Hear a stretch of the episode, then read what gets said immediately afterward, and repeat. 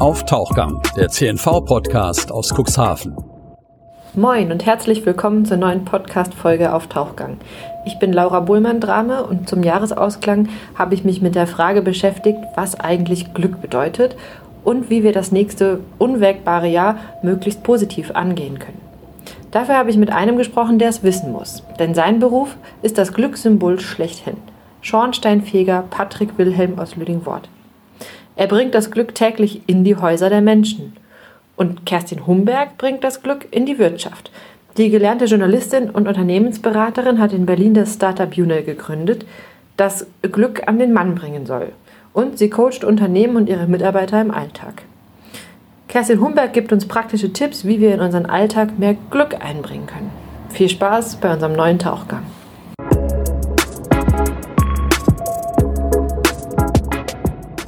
Hallo und herzlich willkommen zur neuen Podcast-Folge auf Tauchgang fürs neue Jahr, die letzte im Jahr 2020. Und mir gegenüber sitzt Patrick Wilhelm, Schornsteinfeger aus Lüdingwort. Er hat jetzt den Kehrbezirk Altenbruch, Kroden und Teile des Hafens übernommen. Ich freue mich sehr, dass Sie da sind.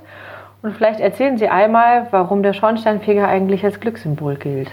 Ja, hallo, schönen guten Tag. Ähm, das ist eine ganz, ganz lang, lange Tradition im Grunde genommen als man ähm, seine Häuser noch nicht mit Strom versorgen konnte, ähm, sondern größtenteils halt mit dem Feuer, sprich mit Kaminen, Kachelöfen, offenen Kaminen und irgendwie Rauchgase abtransportieren musste. Und da zu der Zeit natürlich früher noch ganz, ganz viele Häuser deswegen abgebrannt sind. Also Ruß war immer der Aufhänger, Ruß, Rußbrände, Schornsteinbrände und am Ende des Tages natürlich ganze Hausbrände und ganze Städte oder Stadtteile sind deswegen abgebrannt. Da gab es mal schlaue Personen, die sich überlegt haben, diesen Ruß müsste man mal entfernen und Kamine dementsprechend, also die damaligen Schornsteine, kommt man ja noch nicht als Schornsteine bezeichnet, bezeichnen, die sollten ja sogar mal aus Holz gebaut worden sein, ähm, bis man dann erkannt hat, dass der Stein also nicht brennbar ist. Ähm, und auf jeden Fall haben ähm, dann ähm, ja, eifrige frühere Kollegen, so könnte man sagen, halt ähm, von Haus zu Haus die Schornsteine sauber gemacht und gekehrt und dadurch sind die Häuser weniger abgebrannt. Und ähm, daher aus der Tradition, ein Glück brennt mein Haus nicht mehr ab, ähm, kam dann irgendwann auch, zum Glück gibt es den Schornsteinfeger. Und das ist eigentlich so die Tradition und bis heute eigentlich noch ganz gut bewährt. Wir kommen in die Häuser, kehren Schornsteine. Es gibt kaum noch Schornsteinbrände. Häuser brennen nicht mehr ab und äh, die Menschen können dementsprechend äh, ganz genügsam in ihren Häusern weiterleben. Freuen sich die Leute denn heute immer noch, wenn der Schornsteinfeger vor der Tür steht? Also wird ihnen noch mit diesem Glücks, wird das noch verbunden? Oft, sehr oft eigentlich. Ähm, leichtes Lächeln oder eigentlich immer fröhliche Art und Weise der, der Menschen einem gegenüber sind schon da. Vor allem, wenn man in Berufskluft vor denen steht, ähm, vielleicht auch schon ein bisschen Ruß vom Nachbarhaus im Gesicht hat, ähm, dann hat man schon immer noch dieses kleine Glücksgefühl als Hauseigentümer, wenn der Schornsteinfeger jetzt ins Haus hineingeht und später wieder herausgeht, hat man schon ein beruhigendes Gefühl und das könnte man auch als Glücksgefühl dann bezeichnen, ja. Ist das für Sie auch ein Glücksgefühl, wenn Sie wissen, jetzt habe ich dem Haus, bei dem Haus sozusagen dafür gesorgt, dass es sicherer ist? Ähm, auf jeden Fall. Deswegen führen wir, äh, das machen wir das ja liebend gerne, aber das Gefühl ist doch eher, ähm, hoff, hoffentlich habe ich alles richtig gemacht bis zum nächsten Mal ähm, und es passiert tatsächlich nichts. Ähm, gut, dafür haben wir natürlich gut gelernt und ähm, machen unsere Arbeit ja auch sauber. Und ähm, natürlich das Glücksgefühl ist auch auf unserer Seite und vor allem, weil uns die Menschen auch meistens sehr positiv entgegenstehen. Warum sind Sie denn Schornsteinfeger geworden? Naja, das ist äh, eine ganz einfache Sache eigentlich. Ähm, als Jugendlicher ähm, während der Realschule wusste man noch nicht so richtig, was macht man eigentlich. Handwerk könnte was für einen sein. Dann haben wir zu der Zeit einen neuen Bezirksschornsteinfegermeister bekommen bei uns in Lüdingwort. Ähm, heute ist er mein Schwiegervater, früher wussten wir das noch nicht. Ähm, dementsprechend ähm, habe ich die Familie damals kennengelernt und darüber auch den Beruf kennengelernt. Und über Praktika ähm, ist man dann irgendwann auch zur Lehrstelle gekommen da hat ja quasi der Beruf schon Glück gebracht, bevor Sie ihn überhaupt ergriffen haben. Naja, im Grunde genommen am Ende des Tages habe ich das äh, Glück eigentlich auch nicht nur gepachtet, sondern auch noch geheiratet. Und ähm, ja, da hat man, ähm, ist man un, unbewusst eigentlich so ein bisschen mit reingekommen. In meiner Familie selber gab es keinen Schornsteinfeger und ähm, ja, man hat sich da halt ähm, kennengelernt und ähm, ja, hat jetzt den Beruf absolut lieben gelernt. Sie haben im Vorgespräch erzählt, Ihre Frau ist auch Schornsteinfegerin. Richtig. Ähm, Ihr Schwiegervater, Ihre Frau, Sie selbst, sind Sie quasi vom Glück verfolgt, hätte ich jetzt fast gesagt. naja, sicherlich haben wir auch im Leben schon Dinge hinter uns, ähm, die nicht ganz so glücklich waren. Aber ähm, ja, man könnte das behaupten und man könnte das denken. Ähm, aber vielmehr könnte man sagen, äh, wir sind eher diejenigen, also wenn wir das mal zusammenzählen, wie viele Schornsteine und äh, wie viele Haushalte wir schon betreut haben ähm, in unserer Zeit und auch noch betreuen werden die nächsten Jahre, ähm, sind wir dann eher ähm, die Glücksgeber anstatt ähm, die eigenen Glücksnehmer. Ja, vielleicht können wir da mal ein bisschen drauf eingehen. Also die, der Beruf hat sich ja wahrscheinlich schon gewandelt. Ne? Unsere Heizung ist ein technisches Wunderwerk, wenn ich da immer vorstehe. Jo. Vielleicht erzählen Sie mal, ähm, das klassische, wir klettern in den Schornstein und kehren ihn aus, das ist ja wahrscheinlich nicht mehr das Einzige, was Sie machen. Nein, schon längst nicht mehr. Ähm, das kam irgendwann in den 80er Jahren dazu. Ähm, ich meine, es waren die 80er Jahre, ähm, ja immer mehr zentralisiert wurde und ähm, Ölheizungen, dann auch schon teilweise Gasheizungen verbaut wurden. Ähm, und da hat sich natürlich, ähm, bot sich das an, dass das Handwerk, also mein Handwerk, ähm, dort mit reinrutscht und ähm, eventuell Heizung auch noch auf und da wieder weg vom Glück, also naja, Glücksbringer auch, aber eher auf Umweltschutz sich konzentriert. Also das Handwerk ähm, immer noch Glücksbringer-Symbol ist, aber doch eher in den Umweltschutzbereich mit hineingeht. Das heißt Abgasverlustmessungen, ähm, schauen, ob die Abgase auch da wieder Abgase abziehen, also von Öl- und Gasheizung genau das Gleiche. Und bis hin zu heute ganz modernen Hybridheizungen und so weiter, die wir mit betreuen, ähm, sind wir heute ja nicht nur noch äh, Schornsteinfeger, also das ist natürlich unser Grundberuf, ähm, aber fegen nicht den ganzen Tag nur Schornsteine, und, sondern überprüfen halt Heizungsanlagen, sorgen für Energieeinsparungen, sind auch größtenteils alle irgendwie Energieberater ähm, und wir planen sogar schon neue Häuser ähm, auf energetischer Sicht, also und begleiten diese und ähm, sorgen auch da natürlich dann für dann Energieeinsparungen. Also wir haben mehrere Sparten als äh, nur noch den Glücksbringer. Also wenn jemand heute den Beruf lernt, muss er dann noch lernen, wie er an den Schornstein klettert? Ah, eigentlich nicht mehr. Also es gibt natürlich immer noch, also gerade hier so auf dem alten Land, hier bei uns in Cuxhaven auch, ähm, aber wenn man mal in den Staderbereich guckt oder so, im alten Landbereich, die ähm, Reddachhäuser und so, die älteren, die haben alle noch besteigbare Schornsteine. Und, ähm, aber es gibt Kehrmittel, Kehr, äh, Kehreinlagen und Kehrbesen dafür, um diese sauber zu machen. Aber auch mir ist es schon mal passiert, dass ich in einen Schornstein klettern musste, wenn nämlich mein Besen mir mal, warum auch immer, mal mitten im Schornstein abgegangen ist. Und äh, der musste ja wieder raus. Also half es nichts, dort reinzuklettern und äh, das äh, Steigen auszuüben, wie man das äh, früher so genannt hat. Aber ist da eine Leiter drin oder also wie funktioniert das? Wie steigt man denn in den Schornstein? Ja, man klemmt sich quasi fest und drückt sich mit den Beinen hoch, klemmt sich wieder mit den Armen fest und drückt sich wieder mit den Beinen hoch. Das war, das war schon anstrengend, glaube ich, früher. Ähm, ich selbst musste es natürlich so nicht ausführen, aber wenn ich ähm, an meinen alten ersten ähm, ähm Chef denke, damals in Nordholz, ähm, der hat davon noch erzählt, der hat, ähm, die haben wirklich, die sind mit dem Fahrrad von Haus zu Haus, von Dorf zu Dorf und haben sogar bei dem, äh, bei dem einen oder anderen Bauern dann im Heu übernachtet und waren tagelang in Schwarz und mussten davon bestimmt, so sagte er, so 25 bis 30 Schornsteine hoch und wieder runter. Und das nicht nur einmal, also einmal hoch, einmal runter, aber ja noch nicht sauber. Und ähm, das war schon anstrengend früher. Und, ja, Wahnsinn. Ja. Wie hoch ist denn so ein Schornstein? Also naja, so hoch wie das Haus. Wenn ich so ein altes Bauernhaus habe, das hat ja gerne, gut und gerne mal 10 Meter Höhe, dann hat der Schornstein auch 12 oder 10 Meter.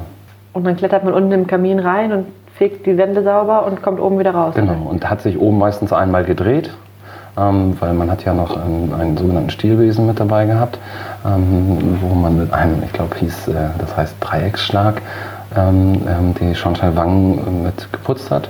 Und beim Runtergehen hat man sich gedreht, sodass man die anderen zwei Wangen erwischt hat. Ähm, und wenn das ausgereicht hat, ist man einmal hoch und einmal wieder runter. Ja. Wahnsinn, ja, das kann man sich echt nicht mehr vorstellen. Heute nicht mehr, ne? nein. nein. Ja. Wir sind auch viel sauberer, als wir früher, früher waren. Ich sitze Ihnen ja auch nicht mehr schwarz gegenüber, nur schwarze Klamotten. Ja, das ist ein Klischee wahrscheinlich mittlerweile, ne? dass der Schornsteinfeger immer Ruß auf den Wangen hat. Oder? Genau, also immer nicht, aber wenn es so an die Kehrtour geht und gerade so im dörflichen Bereich heizen viele Leute immer noch mit Holz. Da sind Schornsteine öfters im Jahr sauber zu machen und da ist auch richtig was drin. Also ähm, das äh, schwarze Glück müssen wir da schon immer noch rausholen. Mhm. Das heißt, das, also das ist der Ruß, der sozusagen zur Brennlast wird, ne, wenn man den da nicht raus. Genau, das sind unverbrannte ja. Kohlenwasserstoffe, okay. ähm, die aber entzündlich sind. Natürlich äh, nicht einfach mit dem Feuerzeug, sondern muss, muss schon richtig Temperatur rein. Aber wenn sich dann mal Ruß entzündet, ähm, wird es halt so gefährlich, weil der sich dann ausbläht, weil der sehr, sehr hohe Temperatur dann hat. Also da kann in so einem Schornstein gut und gerne mal 1200 Grad dann sein.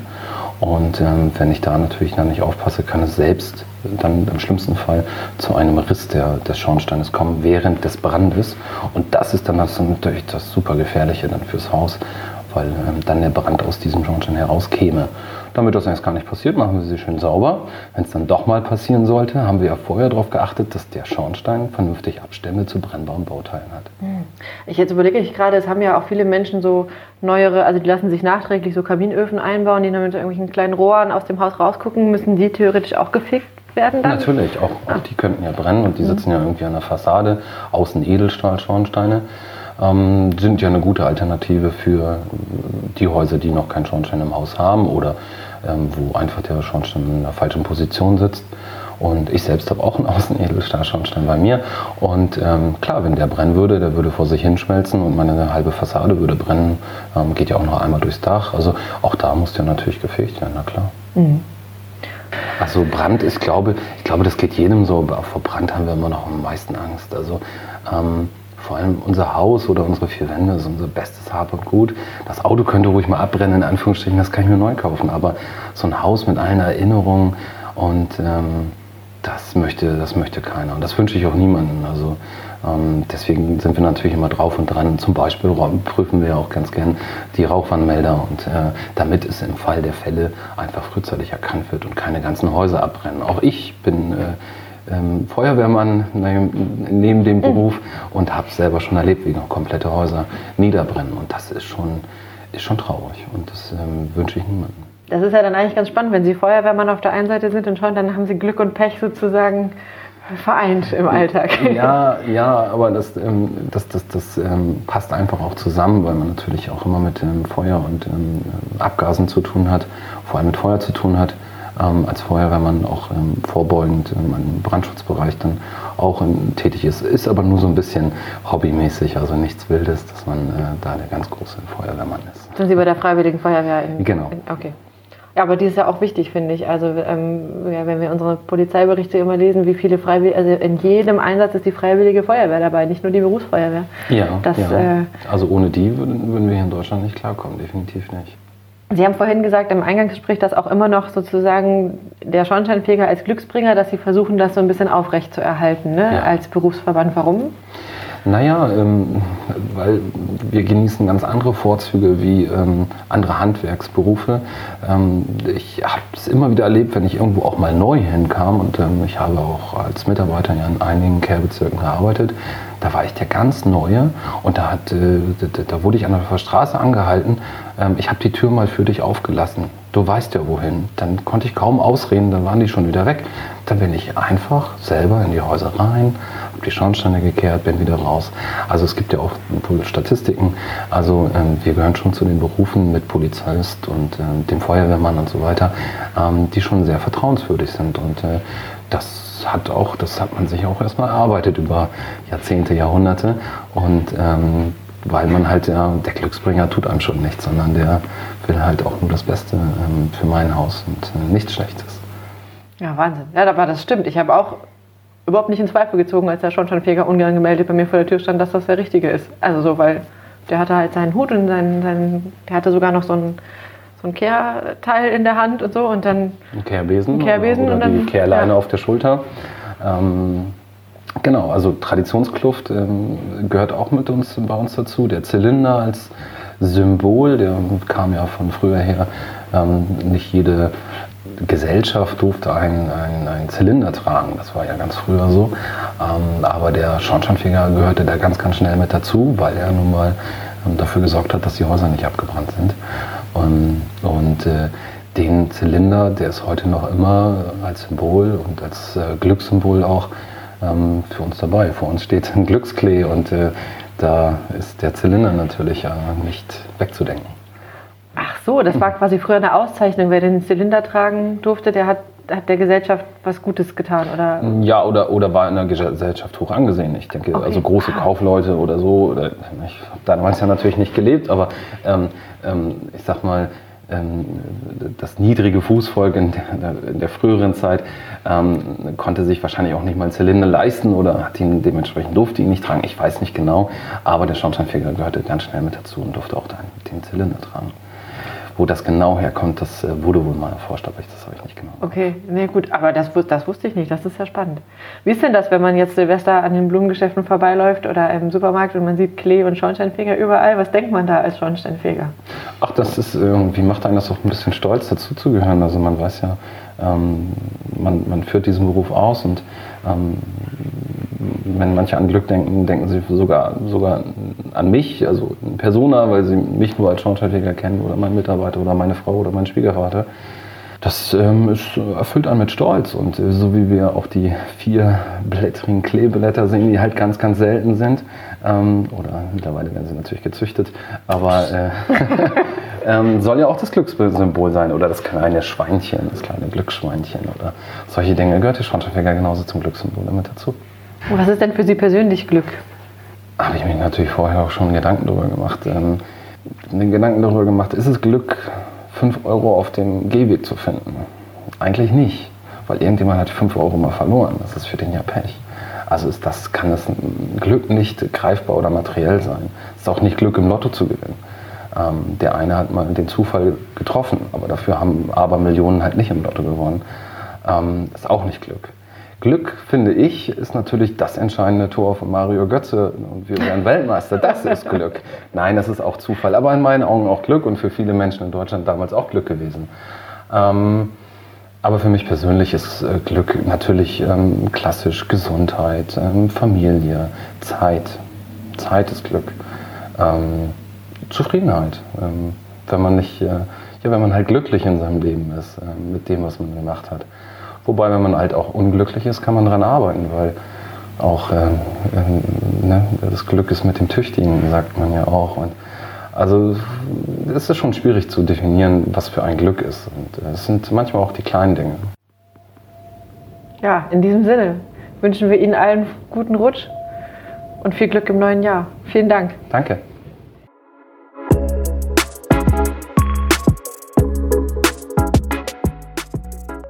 So, wir haben gerade mit dem Schornsteinfeger gesprochen, der bringt das Glück in die Häuser und jetzt bin ich am Telefon mit Kerstin Humberg verbunden. Willkommen, Frau Humberg. Schön, dass wir ähm, das spontan so einrichten konnten.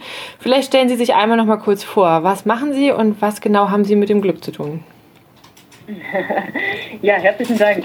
Ich bin die Gründerin von Junel, einem Startup in Berlin, das die Themen der positiven Psychologie, also Wissenschaft vom Glück, in die deutschen Unternehmen trägt. Von der Ausbildung her bin ich Journalistin, habe lange bei McKinsey in der Unternehmensberatung gearbeitet und seit sechs Jahren mit Judel kümmere ich mich hauptsächlich um Führungskräfte, Trainings, Workshops, aber auch um die Frage, was uns ganz individuell gerade in diesen schwierigen Zeiten glücklich macht.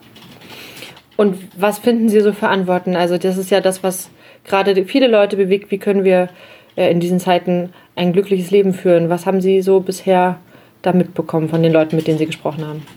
Mhm.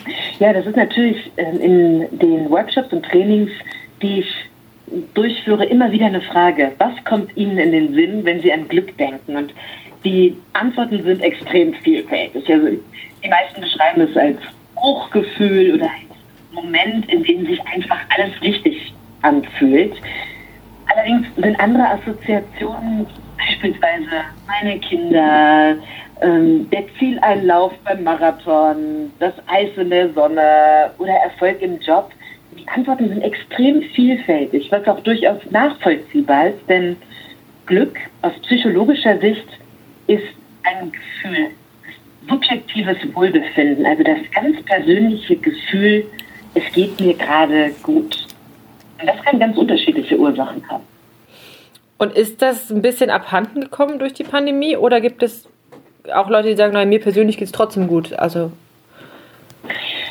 wir Menschen reagieren extrem unterschiedlich auf die Pandemie und das erlebe ich auch bei meiner Arbeit, sowohl mit Mitarbeitern in Unternehmen als auch ja, mit, mit Freunden und also auch ganz individuell. Mich lässt natürlich Corona auch nicht kalt und dass wir Menschen aufgrund von Corona, aufgrund von Existenzängsten, vielleicht auch Krankheit in der Familie, im Bekanntenkreis oder sogar Tod, vielfach Belastung, Homeoffice mit Kindern, dass wir uns häufig im Moment überfordert fühlen, ist ganz normal. Und das, was wir alle erleben, ist Stress.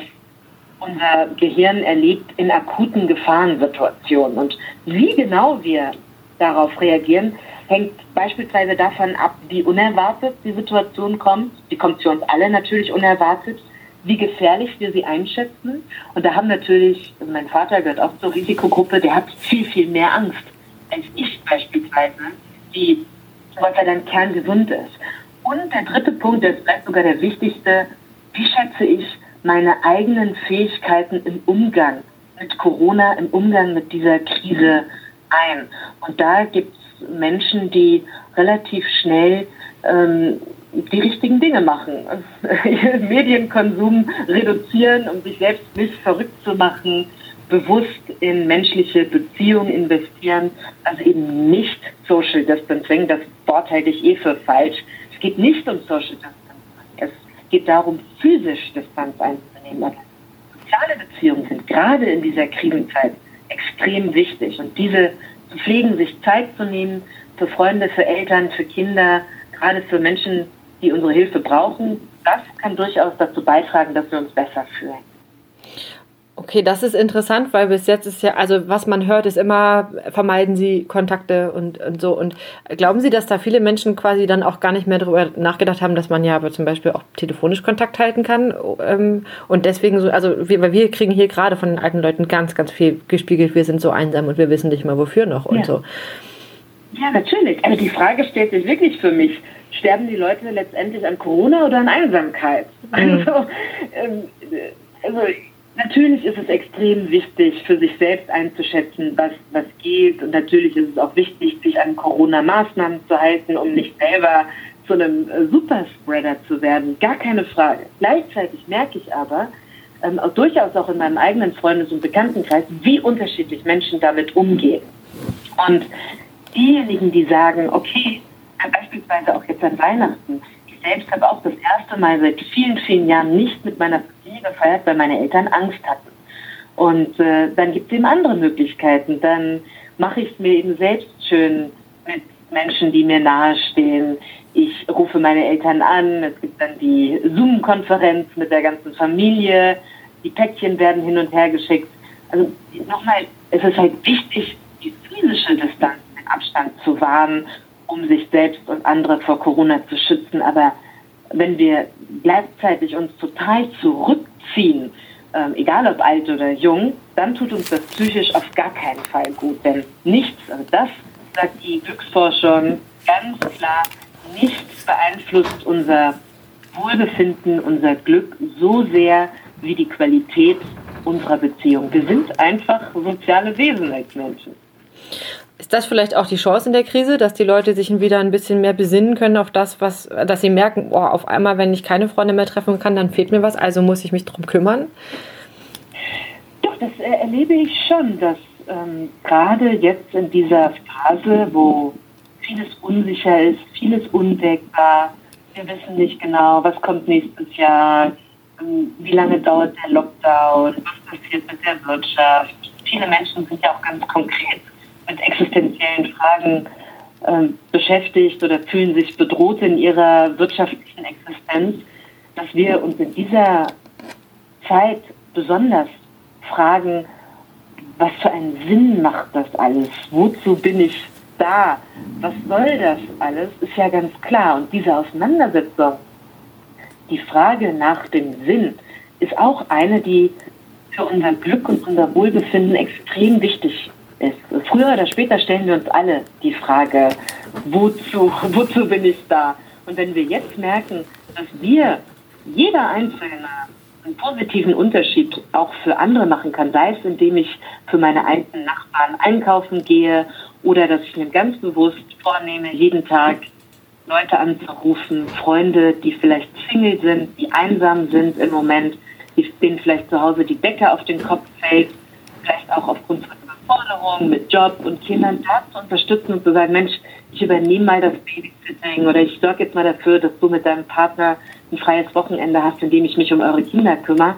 Da zu gucken, wie kann ich selbst mit Zeit und Liebe einen Unterschied für andere machen, das tut auch unserem eigenen Glück am Ende des Tages.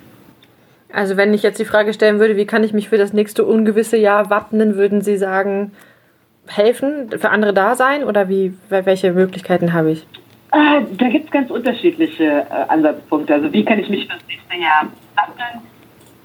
Zuerst mal sich fragen, was brauche ich selbst, um stark zu sein? Ich benutze da häufig das Bild von der Sauerstoffmaske im Flieger. Da heißt es ja auch, bevor Sie im Notfall anderen Menschen helfen, setzen Sie zuerst Ihre eigene Sauerstoffmaske aus. Auf. Das gilt natürlich auch hier. Ich muss schon auch selber schauen, bei aller Hilfe und Unterstützung für andere, was raubt mir gerade Energie und was gibt mir Energie. Und da fängt es halt an bei guter regelmäßiger Ernährung, Schlaf.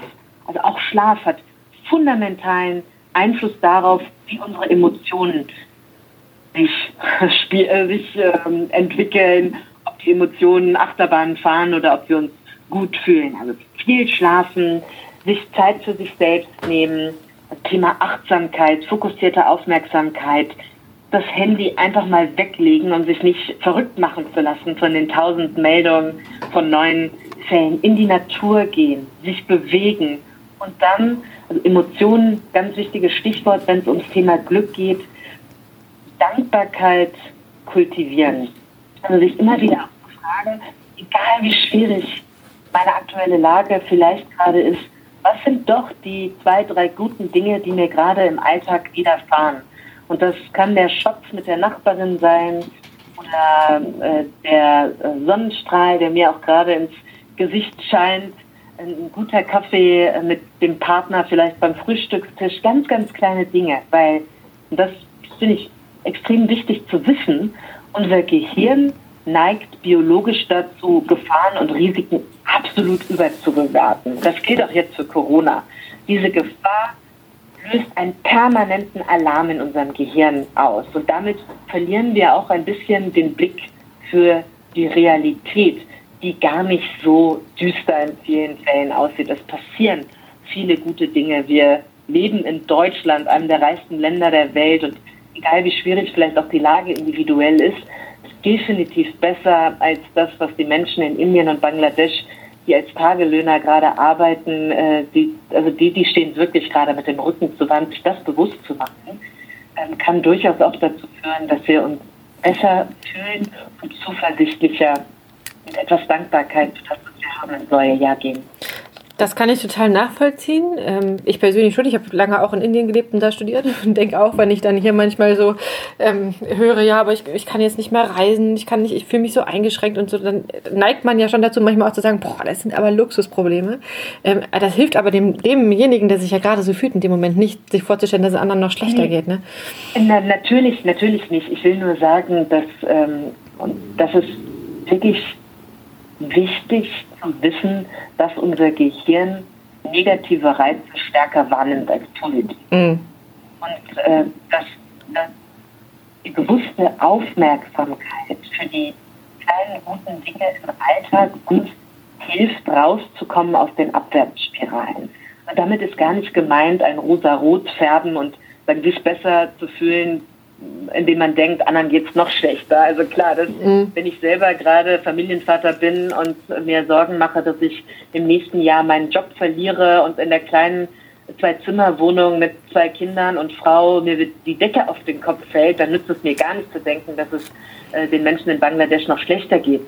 Sich aber gleichzeitig doch klar zu machen, dass es vielleicht gerade Kollegen gibt, die einen unterstützen, dass es durchaus Dinge gibt, die ich selber tun kann im Alltag, nämlich schlafen, mich bewegen, ähm, bewussten Umgang mit Medien zu nutzen, also eben den Fokus auf das zu richten, was real ist und durchaus auch Anlass zur Hoffnung gibt, beispielsweise Impfstoff. Ne? Also sich im Bewusst nicht immer wieder runterziehen zu lassen, wenn wir einmal schlecht und negativ fühlen und vielleicht und gestresst sind, nehmen wir andere negative Emotionen und Frustration viel stärker wahr. Auch die Angst wird immer größer. Angst, auch wenn Angst uns natürlich vor Gefahren und Risiken schont, ist gleichzeitig aber Gift für Veränderung. Wir alle müssen unser Verhalten jetzt in gewisser Weise anpassen. Meines Erachtens, die Frage ist ja auch immer, inwieweit ist Corona auch eine Chance?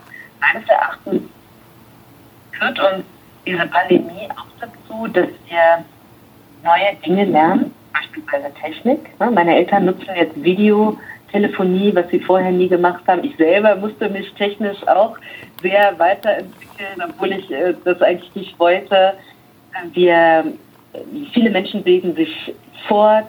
Viele Menschen werden sich jetzt bewusst, was wirklich zählt in ihrem Leben, Bedeutung von Gesundheit. Auch diese Chancen bietet ja ähm, diese aktuelle schwierige Phase auch durchkommen. Ja, aber also ganz konkret, was kann ich denn machen im Alltag, äh, um glücklicher zu sein? Haben Sie da Tipps? Mhm. Ja, praktische Tipps für den Alltag. Also was sich sehr bewährt, ist eine der bekanntesten Techniken aus der positiven Psychologie der Wissenschaft vom gelingenden Leben, sind die drei guten Dinge. Da geht es darum, sich jeden Abend kurz zu fragen, was war heute gut? Das können ganz kleine Dinge sein. Der Kaffee im Sonnenlicht, ein unerwarteter Anruf, vielleicht eine Postkarte von, von einem alten Bekannten. Diese Dinge sich aufschreiben oder sogar mit äh, den Kindern beim Schlafengehen besprechen und sich zu fragen, welchen Anteil hatte ich daran, dass diese guten Dinge mir passiert sind. Das führt dazu, dass wir zum einen besser schlafen, weil wir positive Gedanken stimulieren und rauskommen aus der Abwärtsspirale des Stresses und gleichzeitig unsere Aufmerksamkeit schärfen im Alltag für die kleinen Dinge, die uns tatsächlich passieren, aber aufgrund unseres katastrophisch veranlagten Gehirns häufig nicht wahrnehmen. Die drei guten Dinge. Die zweite ähm, Technik, auch aus der Glücksforschung, ähm, ist die Zwei-Minuten-Nachricht. Sich jeden Morgen insbesondere wenn man gerade in diesen Tagen auch vielleicht doch noch das eine oder andere abarbeiten muss, die Umsatzsteuererklärung oder überhaupt die Einkommensteuererklärung macht. Also bevor man das Handy anschaltet oder den Computer aufklappt, sich fragen, wer in meinem Umfeld hat Dank oder Lob verdient. Eine kurze Textnachricht per WhatsApp oder per SMS oder auch per E-Mail an diese Person und ausdrücken, wofür ich dankbar bin oder ich schätze. Also in gewisser Weise positives Feedback.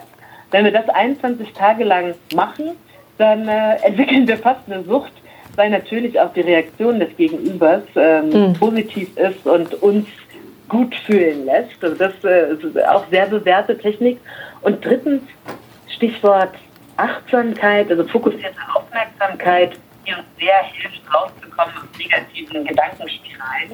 Da gibt es ja mittlerweile auch viele Online-Apps, Headspace beispielsweise oder Seven Mind, äh, mit denen man lernt, äh, Mindfulness, Achtsamkeit innerhalb von wenigen Tagen, dass man wenige Minuten Meditation betreibt oder wem das ähm, zu fremd erscheint, zehn Minuten lang bewusst draußen spazieren zu gehen, wahrzunehmen, was man hört, was man sieht, was man riecht, um einfach das Gehirn auf das Hier und Jetzt zu schärfen. Auch das bringt viele positive Gefühle. Das klingt machbar. Vielen Dank, Frau Humberg. Ich äh, wünsche Ihnen einen guten Rutsch und ein glückliches neues Jahr sozusagen. Das wünsche ich Ihnen auch. Alles Gute fürs neue Jahr. Das war er, unser letzter Tauchgang 2020. Ich hoffe, Sie konnten etwas für sich mitnehmen. Wenn Sie noch mehr Tauchgänge hören wollen, schauen Sie auf unsere Webseite cnv-medien.de bei Spotify, Podigy und überall dort, wo es Podcasts gibt, gerne vorbei. Ihnen allen einen guten Rutsch und ein gesundes neues Jahr. Machen Sie es gut. Auf Tauchgang, der CNV-Podcast aus Cuxhaven. Redaktionsleitung Ulrich Rode und Christoph Käfer. Produktion Rocket Audio Production.